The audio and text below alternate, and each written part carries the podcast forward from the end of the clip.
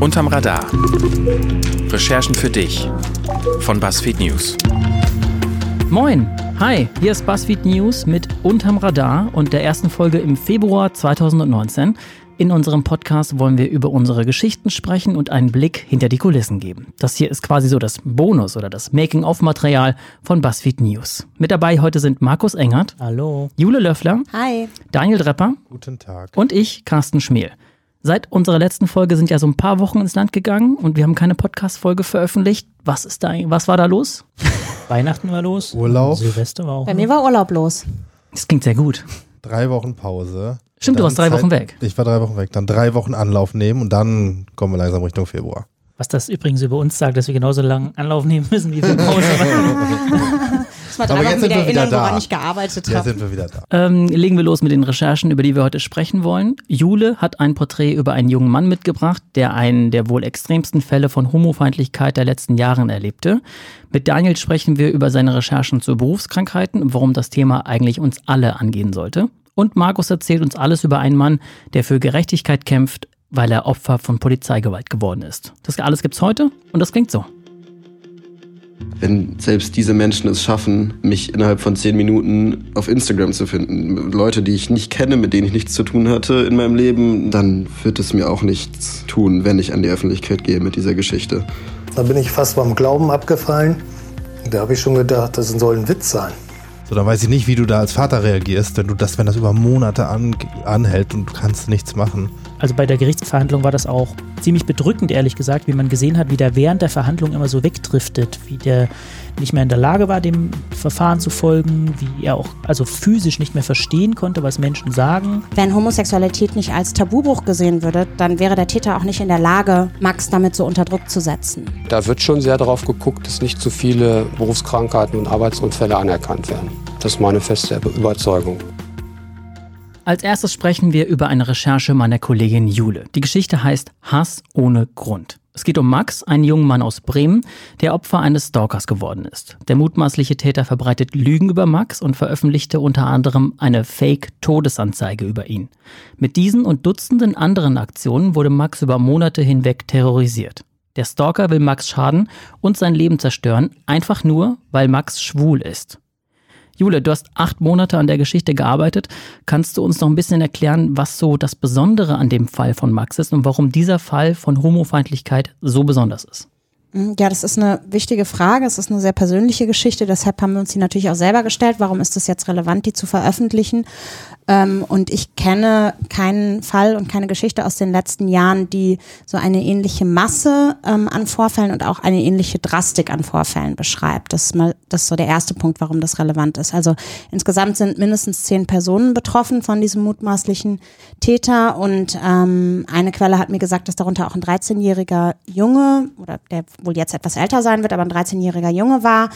Ähm, also vor allen Dingen über einen sehr langen Zeitraum mit sehr, sehr vielen Nachrichten und mit sehr vielen verschiedenen Aktionen passiert. Und was das eigentlich bedeutet, das hat Max uns selbst erzählt. Der Täter hat mich durch Plakate an meiner Schule und an öffentlichen Plätzen geoutet, mich für tot gemeldet, mir Pakete an meine Schule geschickt, in meinem Namen nicht existierende Dinge wie Handys oder Fußballtickets verkauft und das Geld eingesackt, um noch mehr Geld zu machen, um mich damit zu terrorisieren. Das Ganze war ein Hassverbrechen aufgrund meiner Homosexualität. Also es hatte nur was damit zu tun, dass ich schwul bin. Der Täter war mir vorher unbekannt. Dazu kamen SMS, Nachrichten in sozialen Netzwerken, Hunderte, Tausende und ähm, auch das Umfeld war in dem Fall sehr stark betroffen, also die Familie, der Vater, die Mutter, die Schwester. Ähm, allein das macht die Geschichte erzählenswert und es gibt aber zwei weitere Aspekte, warum ich denke, dass es eine relevante Geschichte ist. Das eine ist, dass es zeigt, wie schwer es ist, als Opfer in so einem Stalking-Fall echte Hilfe zu bekommen, weil es monatelang niemand geschafft hat, den Täter zu stoppen. Und auch das erzählen wir sehr ausführlich. Es ist juristisch sehr schwer zu ahnden und es gibt eben heute, ungefähr drei Jahre nachdem das angefangen hat, noch immer keinen Termin für ein Verfahren vor Gericht. Der zweite Grund, warum die Geschichte erzählenswert ist, ist, dass es eben ein besonders drastisches Beispiel dafür ist, dass Homofeindlichkeit noch sehr tief in unserer Gesellschaft steckt. Der Grund ähm, für diesen ganzen Fall ist, dass Max schwul ist. Der mutmaßliche Täter hat ihn gezwangsoutet und ähm, ihn ganz klar im Hinblick auf seine Homosexualität angegriffen. Und es gibt in einem Interview, was ich geführt habe, auch für die Recherche, hat mir ein Berater aus einem queeren Zentrum etwas gesagt, was finde ich sehr schön, den Zusammenhang, so einen gesamtgesellschaftlichen Zusammenhang zeigt. Und das ist sinngemäß, wenn Homosexualität nicht als Tabubruch gesehen würde, dann wäre der Täter auch nicht in der Lage, Max damit so unter Druck zu setzen. Wie hast du Max denn überhaupt kennengelernt? Also wie ist da so der Kontakt entstanden und wie habt ihr Vertrauen zueinander gefunden? Es ist eher ein Zufall, weil wir eine Umfrage zum Thema Homofeindlichkeit gemacht haben. Und die haben wir gemacht, weil es sehr wenig Aufmerksamkeit für das Thema gibt ähm, und weil wir zeigen wollten, wie häufig sowas eigentlich in Deutschland vorkommt. Also in einem Land, was allgemein als sehr liberal und aufgeklärt gilt. Und wir haben dann eben eine Umfrage gemacht, an der über 650 Personen teilgenommen haben. Und eine der Personen, die an dieser Umfrage teilgenommen haben, ist der Onkel von Max. Und der hat diese Geschichte geschildert. Und ich kannte den Fall aus einigen Medienberichten, die ich schon dazu gelesen hatte. Und habe ihn dann eben gefragt, ob er einen Kontakt herstellen möchte. Und das hat er dann gemacht. Und Max hat sich dann sehr schnell gemeldet und gesagt, ja, er würde gerne mit mir sprechen. Und so sind wir dann in Kontakt miteinander gekommen. Wie bist du das mit ihm angegangen? Weil ja klar war, das ist jetzt nicht irgendwie drei Tage und wir schreiben das schnell auf, sondern das ist ein längeres Projekt. Genau, also ich habe ihm das genauso gesagt, dass wir erstmal ein Hintergrundgespräch führen und ich erstmal erkläre, was es auch bedeutet, wenn wir das miteinander machen. Das wird mehrere Monate dauern, bis wir das veröffentlichen. Also in dem Fall, da war ich noch optimistisch, da habe ich gesagt, mehrere Wochen oder mehrere Monate. Wir werden oft miteinander sprechen. Es wird eine Zeit geben, in der ich dich vielleicht viel kontaktieren und sehr viel nachfragen werde. Das werden auch intime Details sein.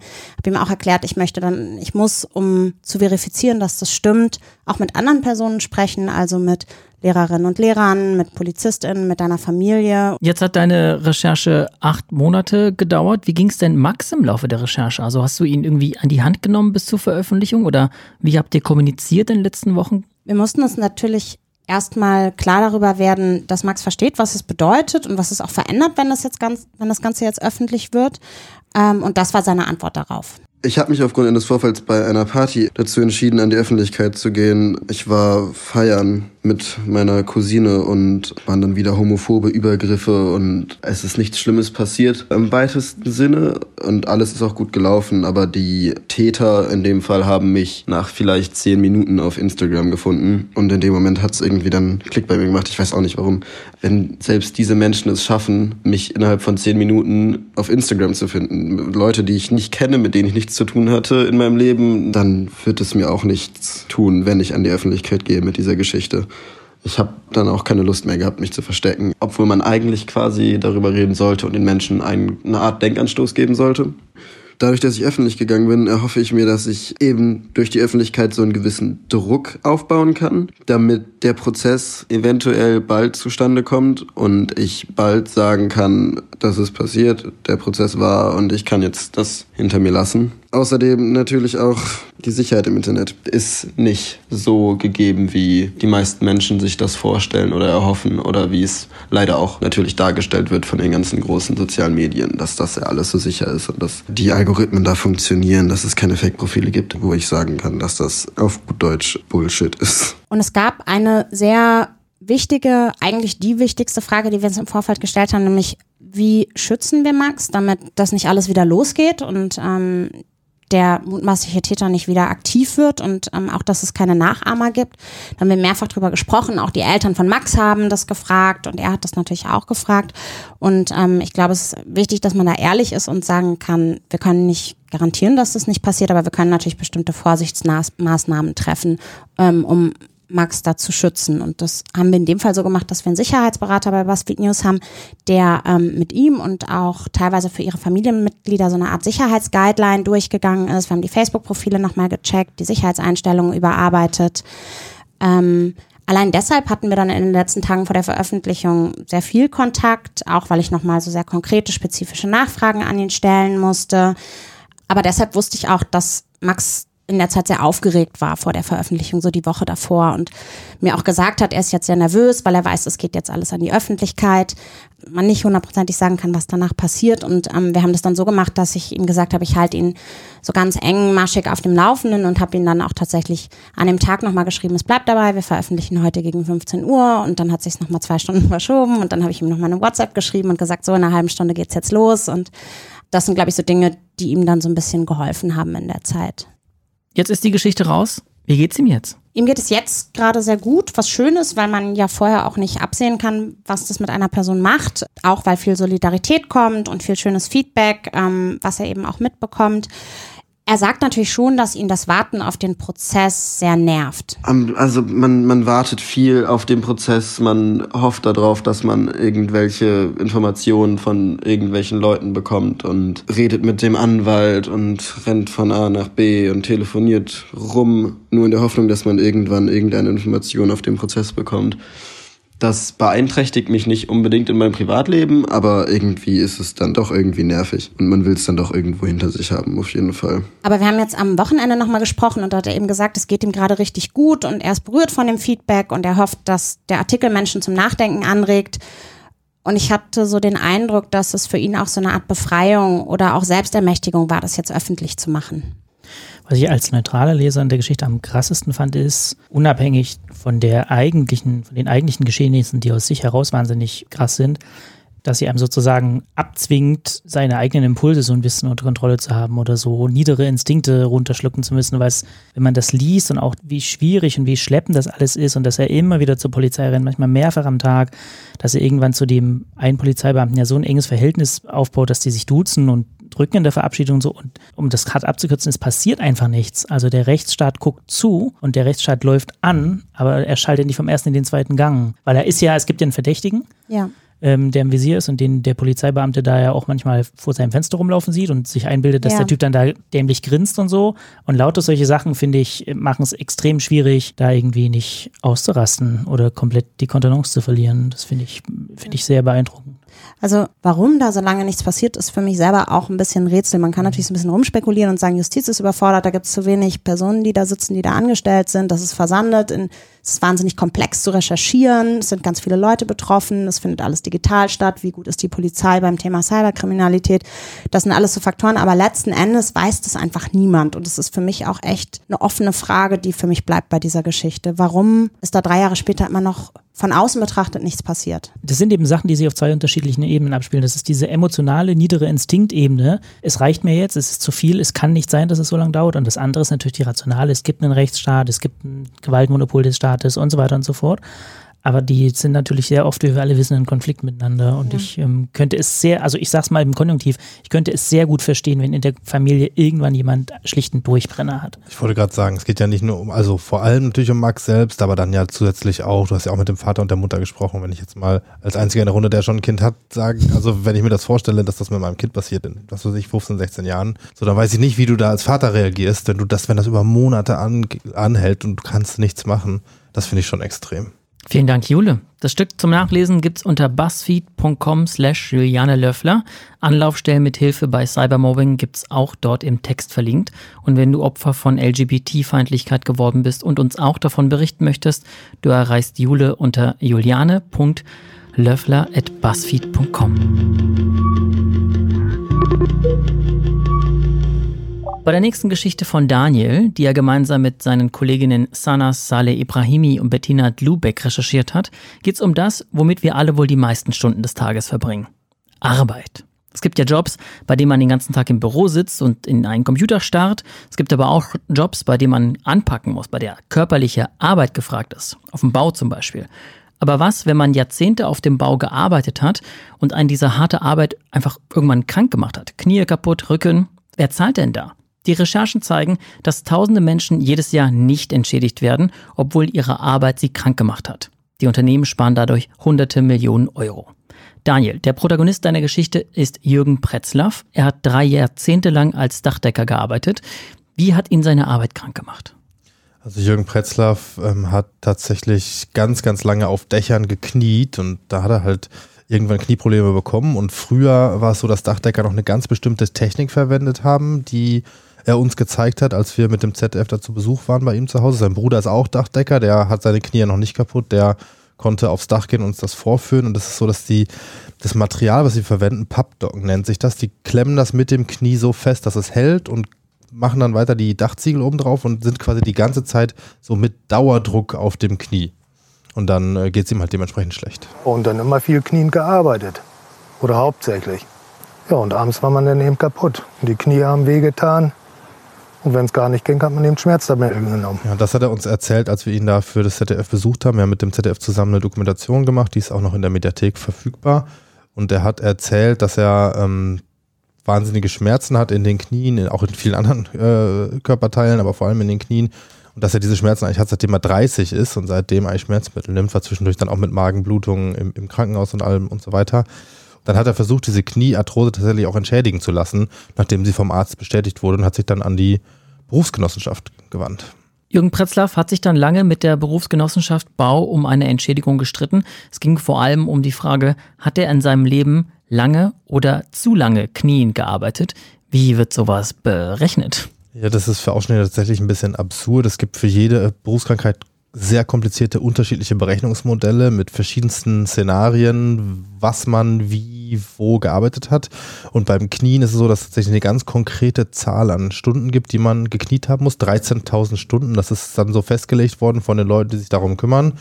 Und ähm, Pretzlaff musste dann halt, wie alle anderen auch, für jede seiner Arbeitsstellen, die er in den vergangenen 30 Jahren hatte, aufschreiben, wie viel er im Schnitt gekniet hat am Tag, wie viele Minuten hat er gekniet. Und er hat halt für, bei sehr vielen verschiedenen Betrieben in unterschiedlichen Konstellationen gearbeitet. Also die Liste ist also mehrere DIN A4 Seiten lang, wo er jeweils schreibt, da habe ich sechs Monate da gearbeitet und da habe ich dann so und so viele Stunden am Tag das gemacht und das gemacht und das war schon ziemlich viel.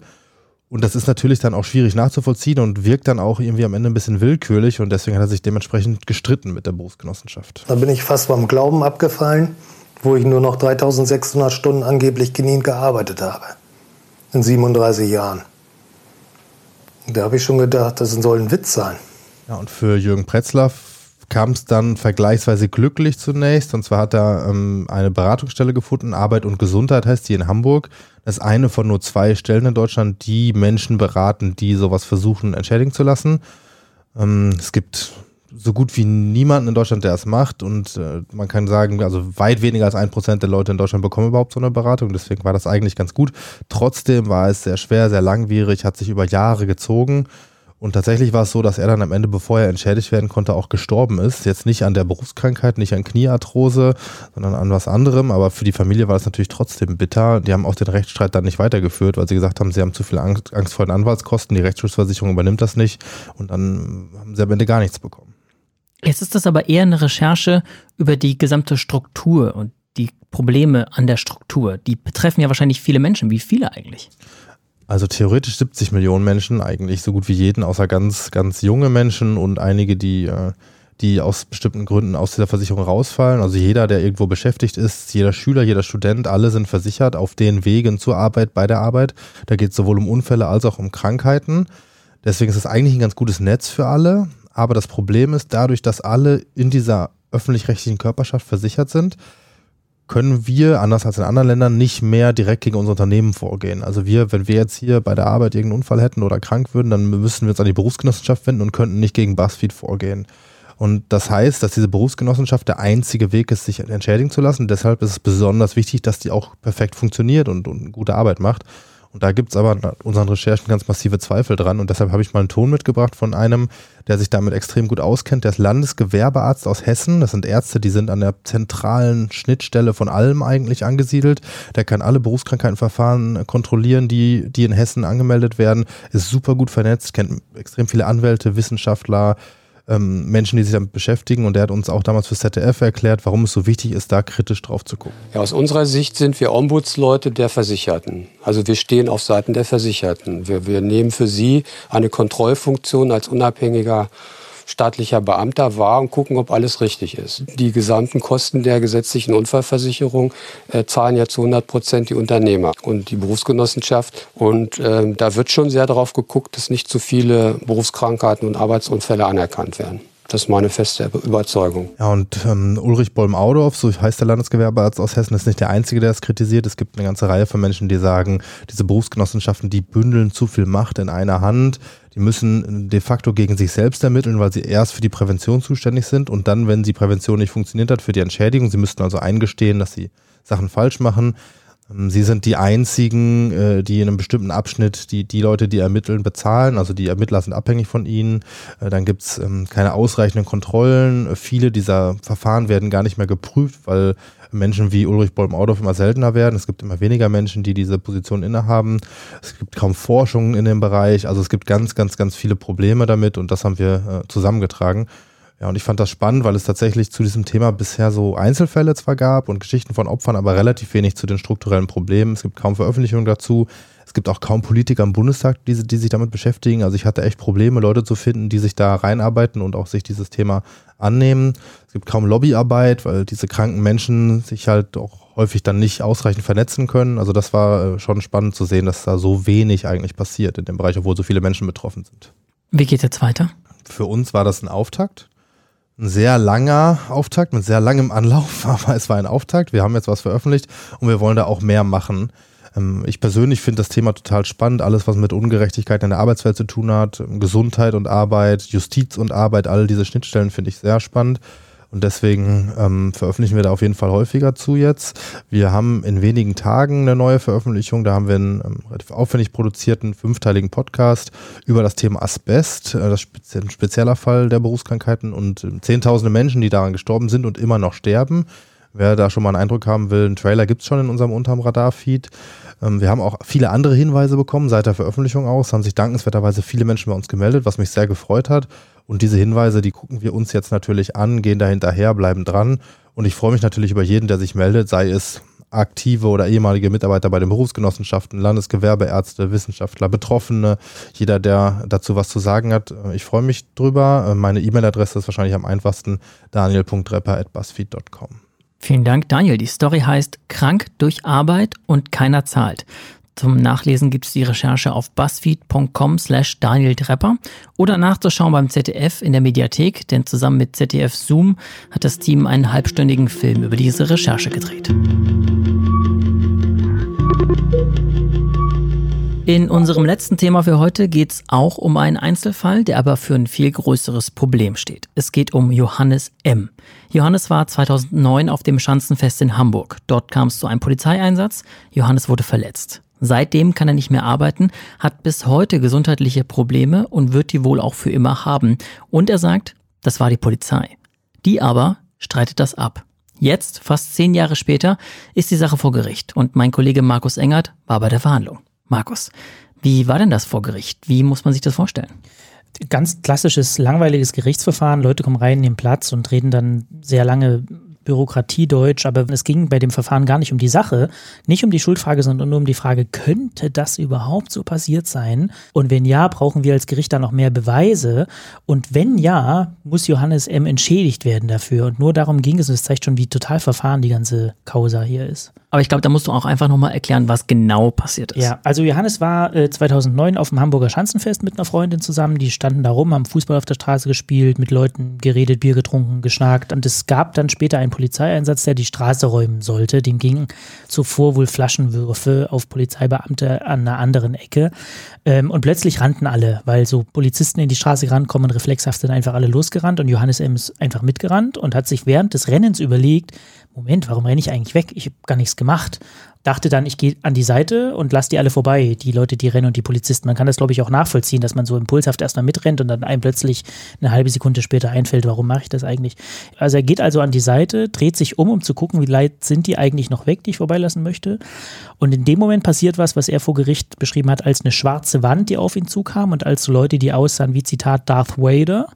Und das nächste, an was er sich erinnern kann, ist, dass äh, Pflastersteine auf ihn zurasen. Also er fällt offensichtlich. Und dann liegt er da verletzt auf der Straße. Und wenn ich ähm, verletzt sage und an der Stelle kleine Warnung aussprechen für Leute, die das irgendwie triggern könnte oder wo das unangenehme Erinnerung aufbrechen könnte, die spulen jetzt am besten mal so eine Minute vor. Also wenn ich verletzt sage, bedeutet das, die Schädeldecke war durchschlagen, vorne über der Stirn, die Vorderwand der Stirnhöhle auch und die Rückwand der Stirnhöhle auch. Also unter dem Schädel kommt nochmal so eine Stirnhöhle. Die waren alle drei durchschlagen Und an der Hinterseite des Kopfes und um den Kopf herum gab es einen Bluterguss, der nicht vom Sturz kam, sondern vom Druck, der auf das Gehirn mit dem Schlag ausgeübt wurde. So heftig war dieser Schlag. Also er liegt dann auf der Straße mit offenem Hirn, muss man so sagen. Ja. Aber auch wenn das jetzt irgendwie ein bisschen komisch klingen mag oder so, aber es ist jetzt, ist jetzt keine normale Verletzung. Ne? Also das kann ja nicht irgendwie von einem Sturz kommen oder von einer Bierflasche ja. oder so. Also Sturz ist ausgeschlossen. Ähm, es gab auch ein medizinisches Gutachten dazu, äh, der hat das auch ausgeschlossen. Und dieses medizinische Gutachten hat noch mehr hervorgebracht, nämlich, dass die Wunde in Form, in Durchmesser, wie sie so beschaffen ist, exakt passt auf den Schlagstock, den Polizisten verwenden. Man nennt den Tonfa. Nur, dass das eben kein Schlag war, sondern eher so ein Stoß. Also so ein Tonfa ist ja, der hat ja ein langes Ende und ein kurzes Ende. Und wenn man den so greift in der Faust, dann fährt das lange Ende so am Unterarm entlang und dieses kurze Ende guckt so ein Stück hervor. Und man hat ihm dieses kurze Ende Ende frontal sozusagen vorne in die Stirn gerammt. Aber wenn du das jetzt einfach so erklärst und wenn da so A und B wie Topf und Deckel zusammenpassen, dann ist doch die Sache eigentlich klar, oder? Ja, also an der Stelle geht jetzt der Teil los, wo die allermeisten Menschen früher oder später mit dem Kopf schütteln, weil so viel Widersinnigkeiten auftauchen. Also zunächst geht es damit los, dass das Dezernat für interne Ermittlungen der Polizei in Hamburg behauptet, da habe es gar keinen Polizeieinsatz gegeben. Dann taucht wenig später ein Video auf, das zeigt, doch diesen Einsatz gab es tatsächlich. Auf dem Video fehlen überraschenderweise ein paar Sekunden, nämlich genau diese paar Sekunden, in denen Johannes M. verletzt wurde. Dann sagt die Stadt, ja, das könnte ja alles von einem Sturz herkommen, nicht von einem Schlag. Da habe ich eben schon erzählt, gibt es diesen Gutachter, der das ganz eindeutig äh, widerlegt hat. Der nächste Einwand der Stadt Hamburg war so ein Schlagstock, so ein Tonfall, den könnte sich ja jeder kaufen, den könnte ja einfach irgendein Besucher dabei gehabt haben. Klar. Da hat der Anwalt von Johannes M. ermittelt, dass die Polizei an dem Abend zwar ganz viele Menschen durchsucht hat, aber bei keinem einzigen ein Schlagstock festgestellt wurde. So absurd wird es jetzt langsam schon. Sieben Monate nach der Tat kommen die Ermittler mal auf die Idee, von der Einheit, um die es geht, die Schlagstöcke zu konfiszieren. Da war natürlich keine DNA mehr zu finden von Johannes M. Und so geht das die ganze Zeit hin und her. Aber Johannes selbst, der ist sich sicher, dass das die Polizisten waren. Er ist ab, sich absolut sicher, dass das Polizisten waren. Er kann nicht sagen, welche, aber was er sagen kann, ist dunkle Uniform, dunkler Helm und kam auf ihn zugerannt. Ähm, seine Vorwürfe gegen die Polizei gehen auch noch ein Stück weiter. Es geht nicht nur um den Schlag, sondern auch um das, was dann danach passiert ist. Er liegt ja auf der Straße mit sehr schweren Kopfverletzungen, minutenlang. Als er wieder zu sich kommt, sieht er, wie zwei Zivilisten ihn die Straße hochtragen. Irgendwann kommt ein Krankenwagen. Der Anwalt hat das ähm, rekonstruiert. 20 Minuten hat es gedauert, ehe jemand einen Krankenwagen gerufen hat. Der hat die ganze Zeit ein offenes Hirn. Ja. Ähm, kommt ein Krankenwagen. Schon hier müsste den Sanitätern eigentlich aufgefallen sein oder ist es vielleicht auch, wie schwer der Mann verletzt ist. Aber die Polizei hatte dort ein Sammelzelt aufgebaut, in das Verletzte zuerst zu bringen waren, mit der Begründung, man wolle von denen die Personalien feststellen. Dort musste er also hingebracht werden. Dort saß er eine gefühlte halbe Ewigkeit. Er sagt, die hätten ihn die ganze Zeit nur gefragt, ob er Drogen genommen hätte und dann wären sie wieder gegangen gegangen. Irgendwann hat man ihn in den Streifenwagen gesetzt, zum Krankenhaus gefahren in Altona, ihn mit Schmerzmitteln zugepumpt. Auch in dem Krankenhaus saß er wieder, wie er sich erinnert, so 20 bis 30 Minuten. Und dann gibt es einen Moment, wo ein Arzt wohl sehr hektisch an ihm vorbeigerannt war, auf dem Weg, wo auch immer hin, mit einem Seitenblick auf ihn guckte, stehen blieb, sich umdreht und sagt, was ist denn mit Ihnen? Und sagt Johannes, äh, in seiner Erinnerung sagt er, ich habe Kopfschmerzen. Und dann guckt er da auf seinen Kopf und dann ging alles plötzlich ganz schnell. Das ist aber alles höchst lebensgefährlich, oder? Das ist extrem lebensgefährlich, ja. Also man kann daran sterben, ähm, eine Infektion am offenen Hirn. Ähm, es fühlt sich trotzdem irgendwie falsch an zu sagen, Johannes M. hätte da irgendwie Glück gehabt oder so, weil ähm, man, der ist heute schwer beeinträchtigt. Der kann sich an guten Tagen, wenn es gut kommt, eine Stunde am Stück konzentrieren, an schlechten so fünf Minuten. Er hat Tinnitus auf beiden Ohren. Wenn er morgens aufwacht, ist ihm schlecht und schwindelig. Er muss jeden Tag viel Tabletten nehmen. Ähm, das Leben ist total beeinträchtigt. Der hat 2009, als das passiert ist, hatte gerade eine Ausbildung gemacht zum technischen Zeichner, die musste abbrechen. Er war in einer Band, hat Gitarre gespielt, das kann er nicht mehr. Also bei der Gerichtsverhandlung war das auch ziemlich bedrückend, ehrlich gesagt, wie man gesehen hat, wie der während der Verhandlung immer so wegdriftet, wie der nicht mehr in der Lage war, dem Verfahren zu folgen, wie er auch also physisch nicht mehr verstehen konnte, was Menschen sagen. Der war einfach sozusagen zwischendrin nicht in der Lage, dem Verfahren in seiner eigenen Sache noch zu folgen, sodass der Richter dann unterbrechen musste. Also heute lebt Johannes von Erwerbsminderungsrente, hat ungefähr 500 Euro im Monat und ähm, die Frage ist eben jetzt, und darüber wird jetzt gestritten, bleibt das bis zum Ende seines Lebens so oder wird er entschädigt? Wie geht's weiter? Also um das da kurz einzuordnen, die Antwort muss man kurz erklären, warum da noch zehn Jahre später verhandelt wird. Es gab schon mal einen Prozess, einen strafrechtlichen damals. Da ging es um die Frage, kann man den oder die Beamten ermitteln, die das waren. Alle Beamten, die zu der Einheit gehören, haben ausgesagt, dass sie sich an nichts erinnern können und auch nichts gesehen haben wollen. Jetzt ist dieser strafrechtliche Prozess deswegen eingestellt worden. Jetzt wechseln wir auf die zivilrechtliche Seite. Die Frage ist, muss er, weil er nicht mehr arbeiten gehen kann, entschädigt werden? Weil er so wenig verdient, kann er diesen Prozess und seinen Anwalt nicht bezahlen. Der Staat muss also ihm Verfahrenskosten Kostenhilfe bewilligen.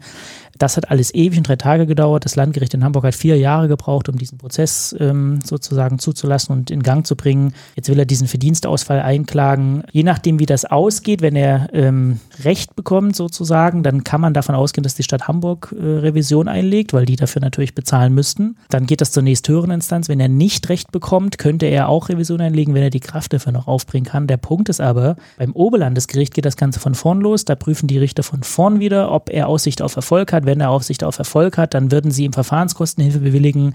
Und da muss man jetzt sagen, da müssten die Richter am Oberlandesgericht, ihren Kollegen am Landgericht, die 100 Meter über die Straße sitzen, attestieren, dass sie schlecht gearbeitet haben und sozusagen falsch geurteilt haben. Und ob das so wahnsinnig sicher ist, das steht ein bisschen in den Sternen jetzt. Ich würde gerne eine Frage stellen, die wie so ein Elefant im Raum steht. Und ich möchte jetzt hier auch keine Verschwörungstheorien ermutigen. Aber von dem, was du gesagt hast, erzählt hast, gibt es ja schon Hinweise darauf, dass da jemand versucht hat, was zu vertuschen. Also ob es Hinweise darauf gibt, das muss man sehen, das wird das Verfahren jetzt offenlegen, aber es gibt nicht wenige Leute, die das so sehen, die das so glauben, diese fehlenden Sekunden in dem Video, dass die Schlagstücke nicht unmittelbar danach eingesammelt wurden, das sind Beamte einer sogenannten Beweissicherungs- und Festnahmeeinheit, das sind die, die bei den Demos immer reingehen, die sind speziell dafür trainiert und geschult zu beobachten, wenn was passiert. Und die geben alle an, sie hätten nichts gesehen, sehr viele Fragezeichen. Das ist tatsächlich alles so eine Sache, die sich bei diesem strafrechtlichen Prozess hätte abspielen müssen. Da sind wir nicht mehr. Es geht jetzt bei diesem zivilrechtlichen Prozess und bei diesen Schadenersatzansprüchen um was, das nennt sich sozusagen Amtshaftung. Da geht es gar nicht darum, dass man den einen Polizisten finden muss, der das war, sondern da sagt man, das waren Polizisten, die waren für den Tag und für den Moment der Stadt Hamburg unterstellt. Es ist irgendwas passiert mit Johannes M. Welcher Polizist wissen wir nicht, aber das ist die Polizei, wissen wir. Deswegen hat die Stadt Hamburg das zu bezahlen. Und das ist das, was da jetzt gerade passiert. Leicht fällt das niemandem der Beteiligten. Ich glaube übrigens auch den Vertretern der beklagten Stadt Hamburg nicht. Die wirkten da jetzt nicht so, als ob sie sich wohlfühlen in ihrer Rolle. Und Johannes hat auch gesagt, dass er eine Woche vorher schon nicht mehr schlafen konnte, dass er das alles weit, weit, weit weggepackt hatte. Er hat sich, der ist ja damals vernommen worden von der Polizei, der hat sich in Vorbereitung des Prozesses nicht mal sein eigenes Vernehmungsprotokoll nochmal durchgelesen, weil das alles für ihn einfach over ist. Und ähm, ich weiß ehrlich gesagt nicht so richtig, man muss das mal sehen, ob der die Kraft und ähm, Geduld aufbringen kann, um das bis zum Ende durchzufechten. Du hast ja gerade schon gesagt, ähm, dass es gar nicht mehr um die Schuld des einzelnen Polizisten geht, sondern nur noch um die, ob die Stadt Hamburg ihm was bezahlt. Ich kann das verstehen, wenn die Polizisten sich untereinander schützen wollen, wenn die in solchen Einsätzen unterwegs sind, dass sie nicht wollen, dass einer von denen danach irgendwie in Bau geht oder so. Aber die Stadt Hamburg, also was sagt die? Sagt die irgendwas dazu? Warum, warum wehrt die sich so extrem? Weil es jetzt wirklich in Anführungszeichen nur noch ums Geld geht und nicht darum, ob ein Polizist in den Knast geht. Ich weiß das nicht. Ähm, es geht tatsächlich in Anführungsstrichen nur ums Geld. Natürlich muss der rechtliche Vertreter der Stadt Hamburg auch so arbeiten, dass er möglichst Ansprüche von der Stadt Hamburg oder ähm, dem Beklagten fernhält. Und so funktioniert nun mal ein Prozess. Aber in dem konkreten Fall ist es schon so, dass man sich, und jetzt bewege ich mich mit meinem Kommentar außerhalb des rechtlichen Raums sozusagen, ist es schon schon so, dass man sich fragen kann, warum hat da nicht irgendwann in zehn Jahren sich jemand hingesetzt und gesagt, Kraft meiner Gewalt als Dezernent für entscheide ich jetzt. Das ist ein Fall von so großer Dramatik und von so viel menschlichem Elend, der wird für, für Dienstausfall entschädigt. Das hätte passieren können, bin ich schon der Meinung. Wer das alles in Ruhe nachlesen will, und das lohnt sich, weil es gibt da noch etliche mehr Fragezeichen, der kann das tun unter buzzfeed.com slash Markus Engert. Der Text heißt Johannes M. gegen die Stadt Hamburg. Jetzt machen wir einen heftigen Cut und sprechen über was ganz anderes. Und zwar das, was uns in den vergangenen Wochen so an Fehlern unterlaufen ist. Hat da einer was mitgebracht? Ich möchte nicht anfangen. Ich möchte auch nicht anfangen. Ich fange immer an. Ich kann, an, ich kann anfangen. Weil das ist so die Sache, die ich mitgebracht habe, ähm, die hat auch mein Leben ein bisschen verändert, muss ich schon sagen. Wow. Doch, wirklich, ernsthaft. Ich, ähm, ich habe ja so eine Radio-Vergangenheit und auch so ein bisschen so ein, so ein, so ein, so ein, so, ich höre gerne technisch auch gute Musik auf guten Boxen oder guten Kopfhörern. Und ich habe eigentlich immer so, so professionelle Radiokopfhörer gehabt, um im Büro Musik zu hören oder sich zu konzentrieren. Die sind aber nach ungefähr fünf Minuten unangenehm auf dem Ohr und du schwitzt und es, ist, es tut einfach weh.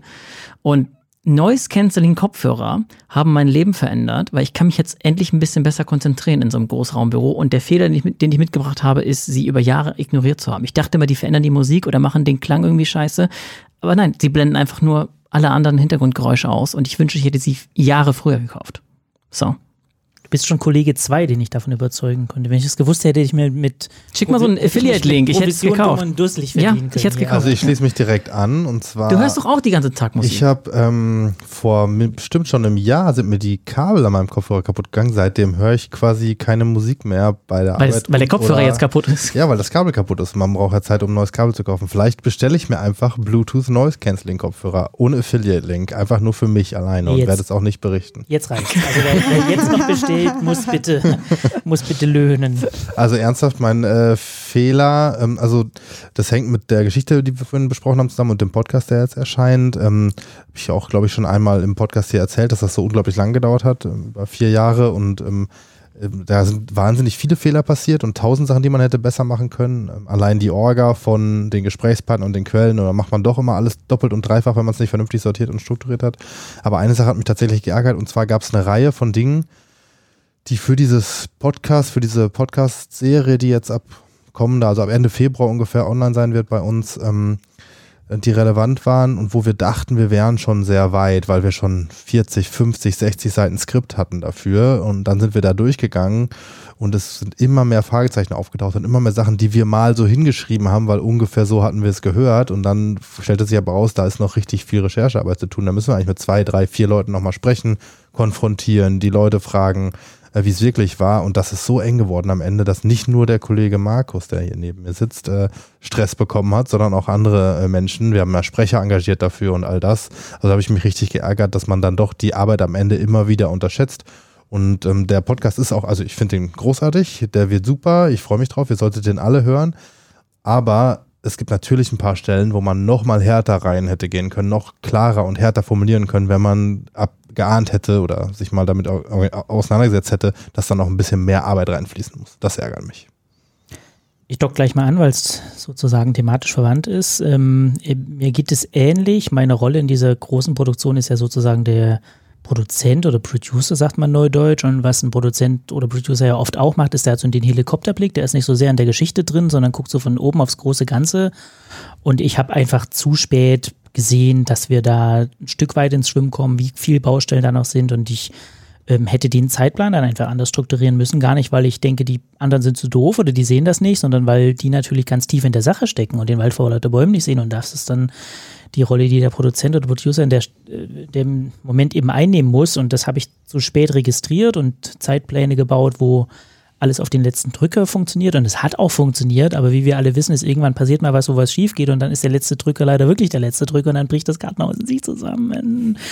Und deswegen ist es gerade mal so noch alles gut gegangen, aber beim nächsten Mal äh, müssen wir dann, muss ich ein bisschen mehr noch darauf achten. Ich habe zwei Fehler mitgebracht. Einer ist tatsächlich in dem Text, über den ich gesprochen habe. Ich hoffe, es ist der einzige. Ähm, es gibt einen Satz ganz am Anfang, in dem steht, Max läuft in Socken den Schulflur entlang. Und ähm, was dahinter steckt, ist eine Szene, die sich zugetragen hat, nämlich Max wurde ein Trauerkranz in die Schule geschickt, was man als Morddrohung verstehen kann. Und er hatte Theaterunterricht und hat den Romeo gespielt. Und ein Lehrer von ihm kam in diesen Theaterunterricht und hat gesagt, kannst du mal bitte mitkommen, es ist was passiert. Und ähm, Max ist eben mitgekommen, hatte aber zu dem Zeitpunkt keine Schuhe an, weil in dieser Theaterklasse keine Schuhe getragen werden und ist in Socken über den Schulflur gelaufen, was in dem Text drin geblieben ist, weil ich das ein schönes Zeichen für Verletzlichkeit fand, der von ausgeliefert sein und auch von einer gewissen Spontanität, die in diesen ganzen Ereignissen steckt. Und ähm, wir haben diese Szene im Redigat dann gelöscht, um den Einstieg etwas schneller zu machen. Und ähm, ich habe die Socken drin gelassen. Und das sind so Sachen, die passieren, wenn man irgendwie seinen Text so gut kennt, dass man den Wald vor lauter Bäumen nicht mehr sieht. Und jetzt habe ich zwei Fragen bekommen. Warum steht da eigentlich, dass er in Socken ähm, dadurch seine Schule läuft? Das verstehe ich nicht. Und es ist total richtig. Es ist nicht zu verstehen. Das ist Ähm. eigentlich ein kleiner Fehler, aber es ist der erste Satz, deswegen ist es nervig. Ich glaube, es ist der zweite. Der zweite. Es ist vielleicht sogar der erste. Ah, Es ist nicht günstig. Das zweite ist total banal, aber ähm, Eine lustige kleine Geschichte aus unserer WG-Küche. Ich habe heute meiner Also die Redaktions-WG-Küche. die Redaktions-WG-Küche, die wir WG-Küche nennen, aber in Wahrheit eine Redaktionsküche ist und in Wahrheit irgendwas in der Mitte. Und ich habe meiner Kollegin heute das Mittagessen weggefuttert, was daran liegt, dass ich mal wieder keine ordentliche Zeitplanung gemacht habe und 20 Minuten vor dieser Aufnahme gedacht habe, ich muss unbedingt noch was essen, mir irgendetwas aus dem Kühlschrank gegriffen habe. Und es war eigentlich ihr Mittagessen und es war mir enorm unangenehm. Und äh, ich muss jetzt gleich zu Edeka gehen und ähm, ihr irgendeine kleine Entschuldigungs-Essenssache kaufen. Was gab's? Ach, das waren so komische, ähm, so vegane. Aber lecker waren die. Vegane Burger-Buletten, die man sich anbraten Die kann. Dinger hier gehypt werden, ist Lecker. mir komplett Ganz schleierhaft, lecker. Hast du schon mal gegessen? Ja, und ich finde, mit Ketchup und noch irgendwas dazu Mit geht Ketchup und es. Senf. Mit Ketchup geht alles. Ja, aber weil Noch es sauren Gurken. schmeckt immer gut, aber also die Dinger als solche. Also ich kaufe Ich jetzt weiß- vier Packungen davon. Ich weiß auch nur, dass die lecker sind, weil ich natürlich auch damit gegessen habe. In der Hoffnung, dass es niemandem, also das ist der allgemeine. Dass es niemandem auffällt, wolltest du sagen. Ja, ja, das Tollste übrigens, weil wir ja auch hier WG-Küche äh, zu unserer Redaktionsküche sagen, ist, dass unsere, unsere Büroräume immer so sehr wirken wie so eine WG, wo Leute zufällig alle Journalismus machen. Und wir hatten letztens Gäste, das fand ich total toll, die haben am Eingang gefragt, ob sie ihre Schuhe ausziehen müssen, weil das hier aussieht wie eine Wohnung. Stichwort läuft in Socken. Ja. Läuft in Socken. Immer noch besser als die Gäste, die fragen, ob sie unten am Empfang empfangen. also für alle, die kommen, es gibt keinen Empfang. Wir, wir sind der Empfang. Und wir sind auch der Podcast. Das war Unterm Radar, der Recherche-Podcast von BuzzFeed News. Vielen, vielen Dank für eure Zeit und vielen, vielen Dank ernsthaft fürs Zuhören. Ihr könnt diesen Podcast überall dort abonnieren, wo es Podcasts gibt. iTunes, Spotify, überall haben wir uns angemeldet. Und da kommt auch ganz automatisch jede Folge auf euer Handy, Tablet oder sonst überall hin. Über Feedback, Ideen und Kritik zu diesem Podcast freuen wir uns auch immer. Meldet euch sehr gerne unter untermradar.buzzfeed.com oder folgt uns zum Beispiel auf Instagram. Da heißen wir buzzfeednews.de. Wenn ihr einen Tipp für uns habt, dann meldet euch auch sehr gerne. Sagt einfach Hallo unter recherche.buzzfeed.com. Und eine Bitte haben wir noch, wenn ihr uns irgendwo hört auf einer Podcast-Plattform, lasst uns doch eine Bewertung da. Das hilft uns sehr, diesen Podcast weiterzumachen. Vielen Dank, tschüss, bis bald. Tschüssi. Ciao. Unterm Radar. Recherchen für dich von BuzzFeed News.